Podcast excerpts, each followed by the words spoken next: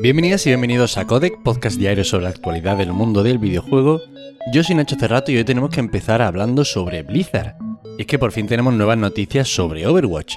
Han anunciado la beta cerrada de la segunda entrega de este título para finales de abril, que contendrá el modo 5 contra 5, cuatro nuevos mapas, un nuevo sistema de ping, un nuevo héroe, le han dado lavados de cara a varios de los héroes que ya estaban disponibles y otras tantas mejoras. Eso sí, solamente estará disponible para usuarios de PC y en algunas regiones aún por confirmar.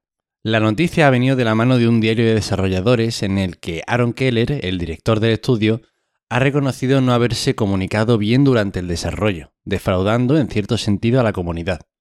Es cierto que con el estrecho lazo que se había creado en la comunidad entre los jugadores de Overwatch y bueno, la propia compañía, con mucho feedback y muchas comunicaciones, ha sido un tanto extraño lo mucho que se ha tardado en decir cosas sobre este nuevo Overwatch. Claro, es evidente que han pasado muchas cosas en Blizzard este año y no me extrañaría que hubiesen echado muchísimo el freno ante las comunicaciones, pues yo que sé, pensando en cómo volver a saludar al público después de toda la que ha caído en la compañía. En cualquier caso, parece evidente el interés que hay en Overwatch 2 y es que cuando se anunció esta beta, los servidores de Battle.net se cayeron de la gente que se me intentó meter para apuntarse, que por cierto tenéis en las notas del episodio el enlace para apuntaros en esta beta cerrada. Habrá que ver cómo avanza todo esto y bueno, decir que por ahora la ventana de lanzamiento de Overwatch sigue fijada para el año 2023. Y hablando de fechas de lanzamiento, Dead Space confirma que saldrá a principios de 2023. Aunque también os digo lo de siempre, cojamos con pinzas este tipo de fechas que ya sabemos cómo funcionan las cosas en esta industria. El viernes pasado, en el evento que anunció EA Motive para hablar sobre el remake de Dead Space, pudimos, además de conocer la fecha, ver algunas pinceladas de gameplay, aunque eso, pinceladas, es muy raro como están mostrando este juego, la verdad a mí me parece un poco extraño. Quizá desde un punto de vista técnico sea muy interesante la forma en la que están enseñando Dead Space, pero a mí me parece un poco raro. En este evento del viernes pasado el protagonismo recayó completamente sobre el sonido del juego. Tendrá un sistema muy mejorado con respecto al primero, con el que podremos saber exactamente por dónde viene el bichejo. Pero bueno, eso, se pudieron ver algunos momentitos del título, mucha niebla, muy buena pinta, yo que sé, este juego al final va a salir solo para la nueva generación, pasillos estrechos, puede ser un auténtico portento gráfico si lo hacen bien. Y bueno, por lo menos ya tenemos esa fecha, esa ventana de lanzamiento más bien para agarrarnos a algo. Principios de 2023. Veremos a ver si se cumple y podemos probar prontito el Dead Space. Nintendo prepara la apertura de otro parque de atracciones para 2023, esta vez localizado en Hollywood. Por ahora queda lejos cualquier tipo de plan o proyecto en Europa, así que los que quieran ir a saltar setas y colarse en tuberías van a tener que esperar o que coger aviones a otros lugares de nuestro mundo. Y es que no acaban aquí los planes de la compañía con respecto a los Super Nintendo World, que son estos parques de atracciones.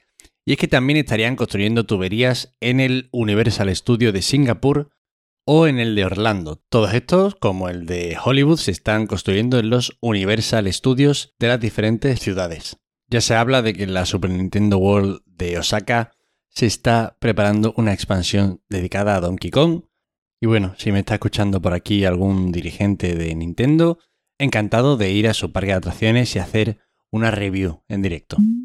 Y ahora noticias que a mí me ponen un poquito en alerta, y es que el director del nuevo Perfect Dark, del que no sabemos nada desde que se mostrase por primera vez en 2020, ha abandonado el estudio.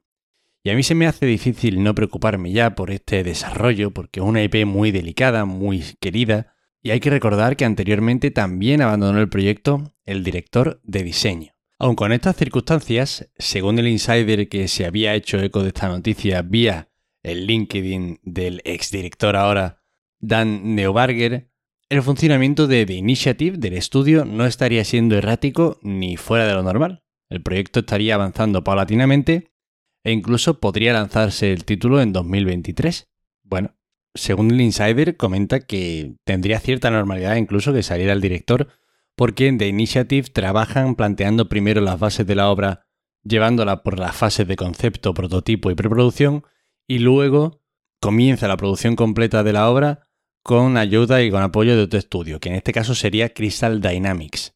En fin, por ahora nos quedamos con eso, sabemos que este juego saldrá para Xbox Series y PC, y esperamos que en los próximos meses haya novedades o se muestre de alguna forma, porque si no ya vamos a empezar a sospechar un poquillo más de la cuenta.